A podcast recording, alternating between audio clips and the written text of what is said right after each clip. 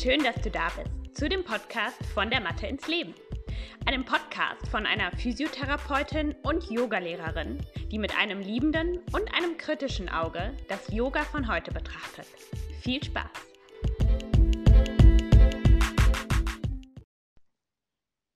Hallo und schön, dass du da bist.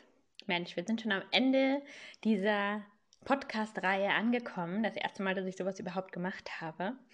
Ähm, wenn du die ersten Folgen noch nicht gehört hast, kannst du das gerne machen. Das Ganze steht aber jetzt auch nicht im direkten Zusammenhang. Ähm, genau, wenn du in die erste Folge über das Thema Fehlwahrnehmungen reinhören möchtest, da erkläre ich so ein bisschen mehr, ähm, wie es zu dieser ganzen Reihe kam. Aber kommen wir zum Thema, dem Thema Angst. Ähm, gerade ganz aktuell für mich auch wieder da. Mm, ich glaube, dass alle Menschen, die ich kenne, irgendwie in irgendeiner Form Ängste haben.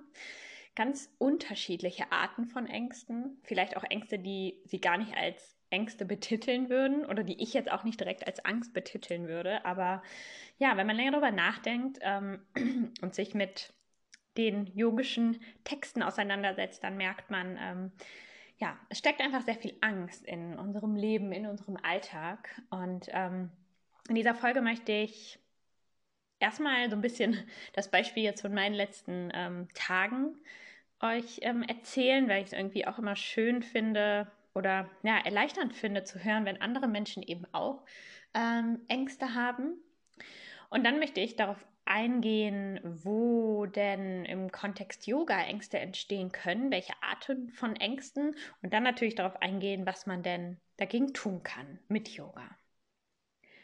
Okay, kommen wir erstmal zu meinem Beispiel der letzten Tage. Ähm, es war so, dass meine Eltern jetzt ähm, im Ausland in Quarantäne waren aufgrund von Corona. Es ist, geht allen gut. Es war nichts, nichts Schlimmes in dem Sinne, aber sie waren eben nicht da. Und ähm, ja, meine Mutter ist eben hauptsächlich für die Betreuung von meinem Kind zuständig. Und das waren schon zwei bis drei sehr, sehr anstrengende Wochen für mich. Und ähm, es war halt auch die ganze Zeit nicht klar, wann kommen sie denn zurück ähm, weil man muss dann einen, positiv, äh, einen negativen PCR-Test haben, um überhaupt fliegen zu dürfen und so weiter und so fort.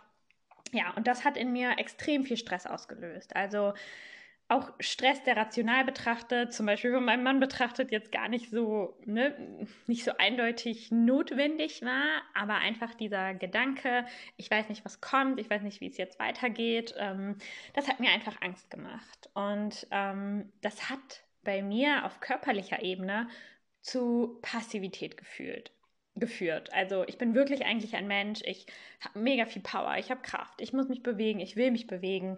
Und dann ähm, hat mich das aber extrem passiv gemacht. Und ich habe wirklich so zwei, drei Tage in Folge abends auf der Couch gelegt. Ich war träge, ich hatte keine Lust, ähm, mich zu bewegen, obwohl ich natürlich genau wusste, was ich machen muss, um mich besser zu fühlen. Ähm, na, hier auch wieder so das Beispiel des rauchenden Lungenarztes. Wissen hilft leider nicht immer, ähm, um Dinge nicht zu tun.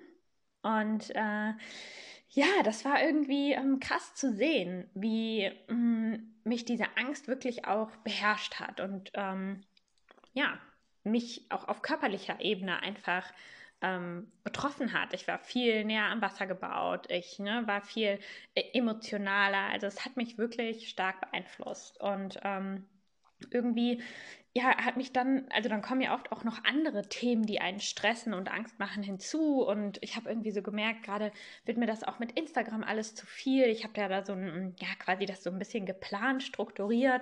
Ich habe wirklich so gemerkt, oh nein, bleib mir mit allem weg. Ich habe auch heute Morgen noch einen Post dazu gemacht, dass ich jetzt irgendwie mal das Ganze ein bisschen freier gestalten will. Ähm, ja, also es war einfach, ähm, ja, es hat mich wirklich beeinflusst, diese Angst. Was sind denn die Erfahrungen, die ich gemacht habe mit Ängsten, die so im Yoga-Kontext aufkommen? Das Ganze, was ich gerade erzählt habe, hat jetzt nicht so viel mit Yoga zu tun, aber es hat mich trotzdem auf einer körperlichen Ebene beeinflusst.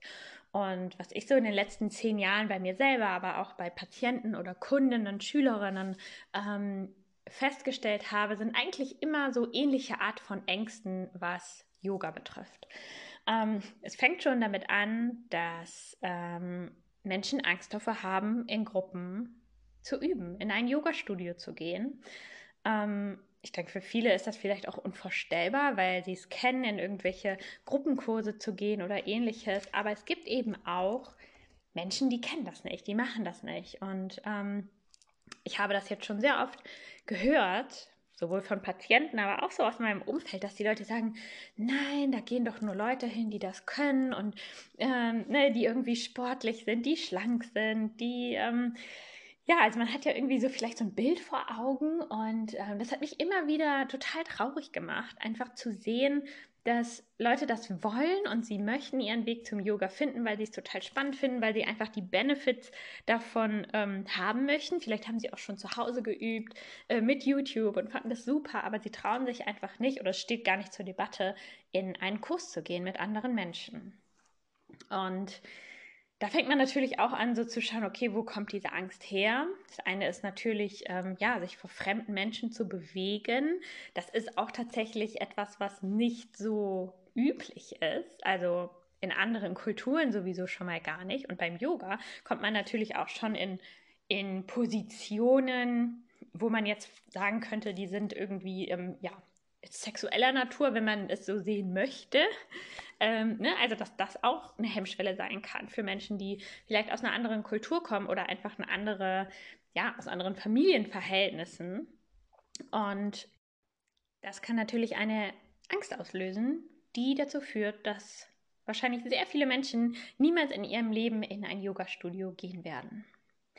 Was können wir machen hm, als diejenigen, die in ein Yoga-Studio gehen, Vielleicht gibt es auch Leute, die hier zuhören, die auch sich nicht trauen, in ein Yoga-Studio zu gehen. Schreibt mir sehr, sehr gerne. Also ähm, ich habe da schon sehr viele Gespräche auch mit Patienten geführt oder Menschen in meinem Umfeld. Ähm, man muss das natürlich auch nicht in einem Kurs machen. Also, ne, wenn es einem wirklich einfach nur unangenehm ist und man sagt, ich will das nicht, dann muss ja auch nicht immer nur Angst hinterstecken. Aber wenn man das möchte, aber durch Angst gehemmt wird, dann ähm, finde ich, kann man auch so als Yogi ähm, als Yoga-Lehrer sowieso, aber auch als jemand, der Yoga einfach übt, ähm, ein, ein gutes Vorbild sein und ähm, selber bei sich anfangen, ähm, Ängste abzulegen und ehrlicher zu sein.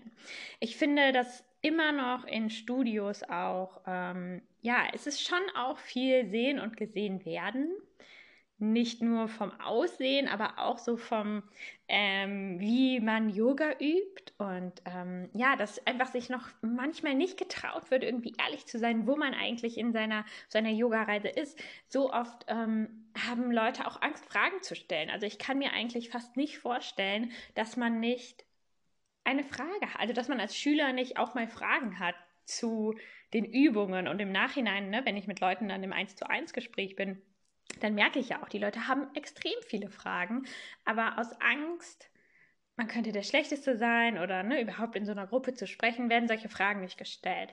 Und ich glaube, dass wenn man das so ein bisschen normalisiert und ähm, in Kursen, egal ob online oder offline, anfängt Fragen zu stellen oder sich traut, in die Kindeshaltung zu gehen und einfach ähm, ein gutes Vorbild ist, angstlos und befreit von irgendwelchen ähm, Beurteilungen von anderen, ähm, ja, einfach man selbst zu sein und so zu üben, wie man tatsächlich üben möchte.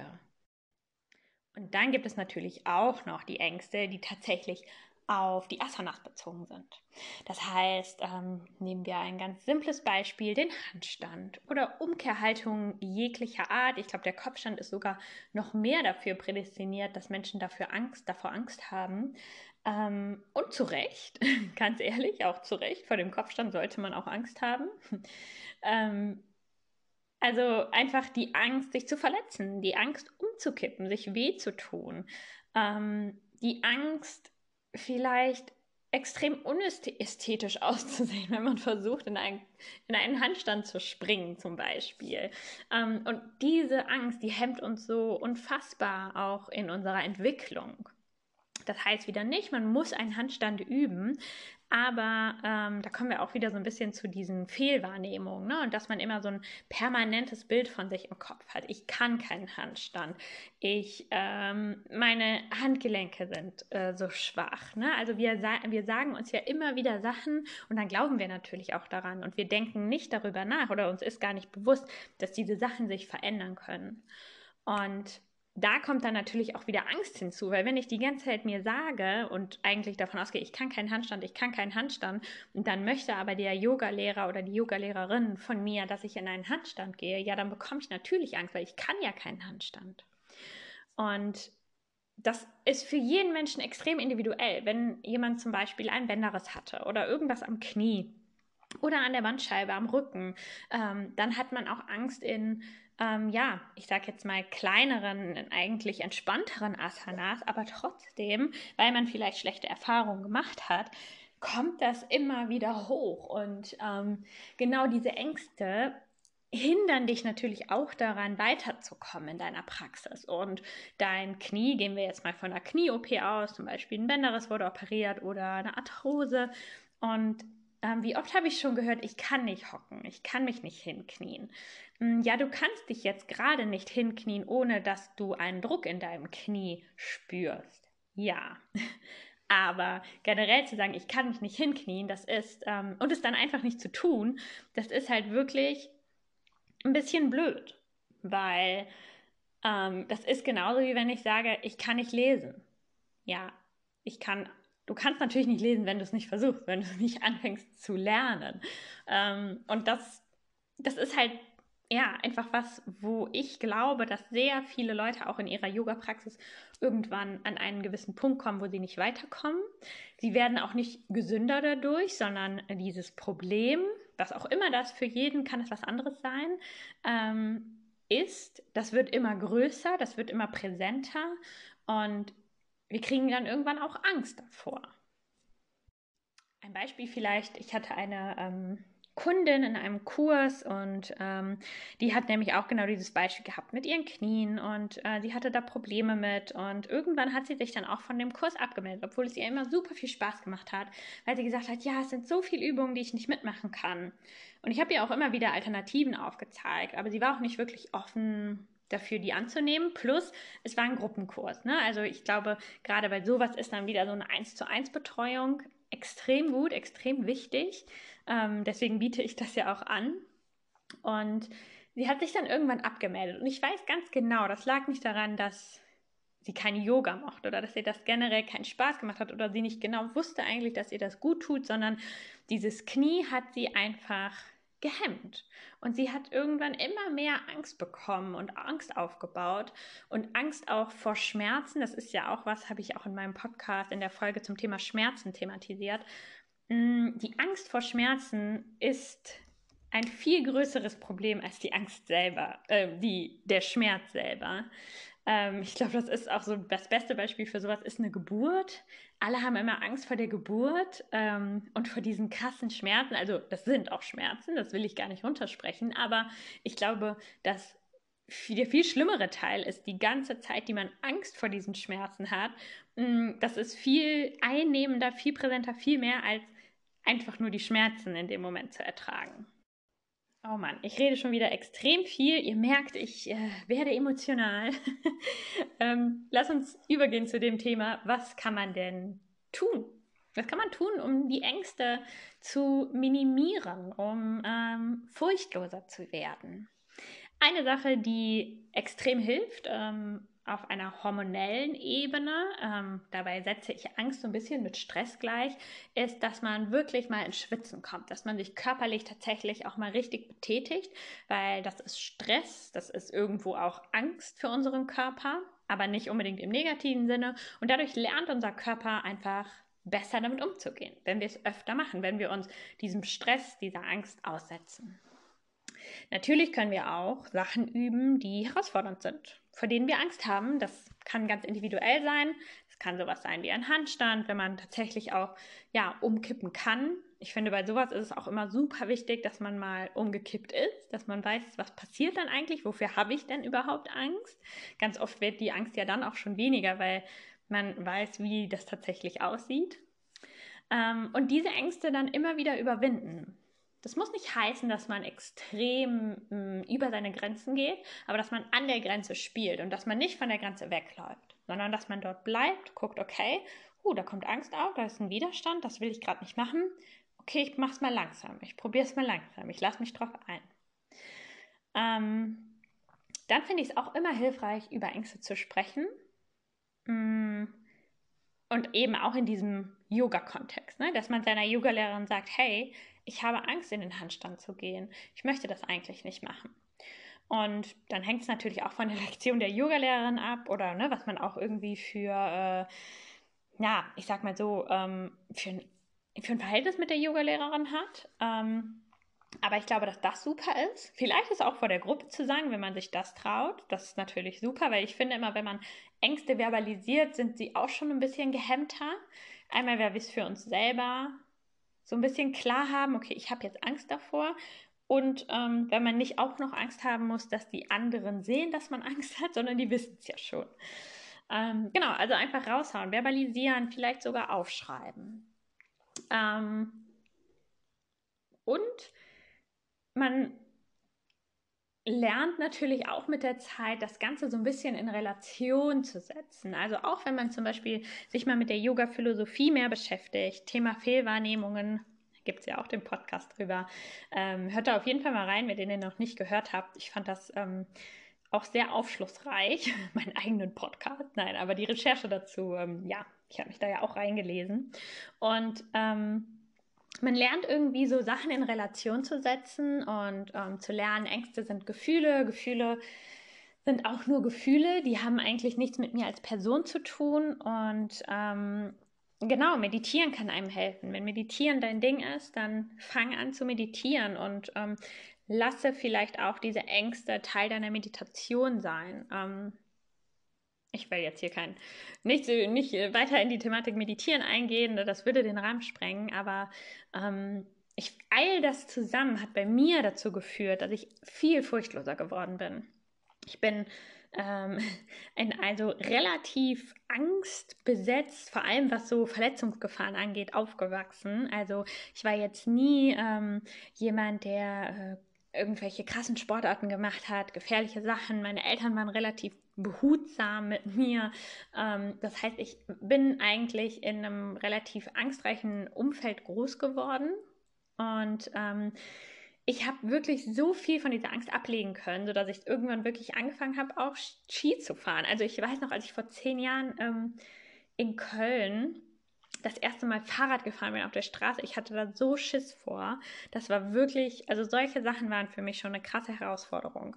Und mittlerweile fahre ich überall Fahrrad. Ich war Skifahren. Ich habe so viel von diesen Ängsten ablegen können. Und dadurch, dass ich die Sachen mache, werde ich natürlich noch angst, angstfreier.